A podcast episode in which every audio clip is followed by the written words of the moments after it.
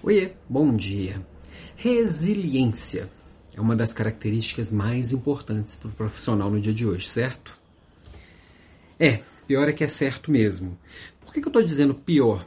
Resiliência é aquela característica da pessoa que ela pode sofrer uma grande pressão e ela tem uma facilidade de voltar ao estado natural, né? Essa é a definição técnica e física para resiliência que as pessoas esperam ver mesmo nos profissionais de hoje, dado que com tantas mudanças, com tanta coisa acontecendo o tempo inteiro, cenário incerto, pressão por resultados, aquela pessoa que não se perde, que realmente volta à sua forma natural o mais rápido possível, já que pressão vai ter, é natural ser valorizado nos dias de hoje.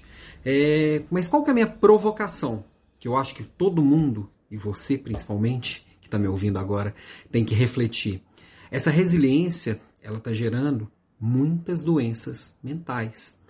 Muita gente com ansiedade, muita gente com depressão, muita gente passando por situações bem complicadas por conta dessa glamorização da resiliência.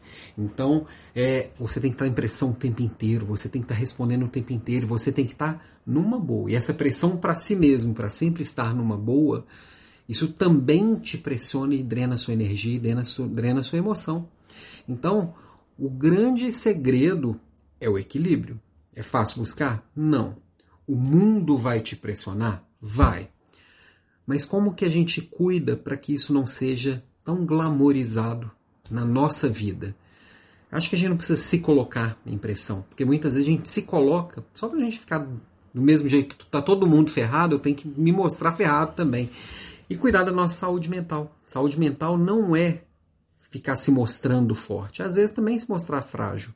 É também cuidar de si mesmo, é se equilibrar. Então, resiliência é importante? É, não dá para fugir dela.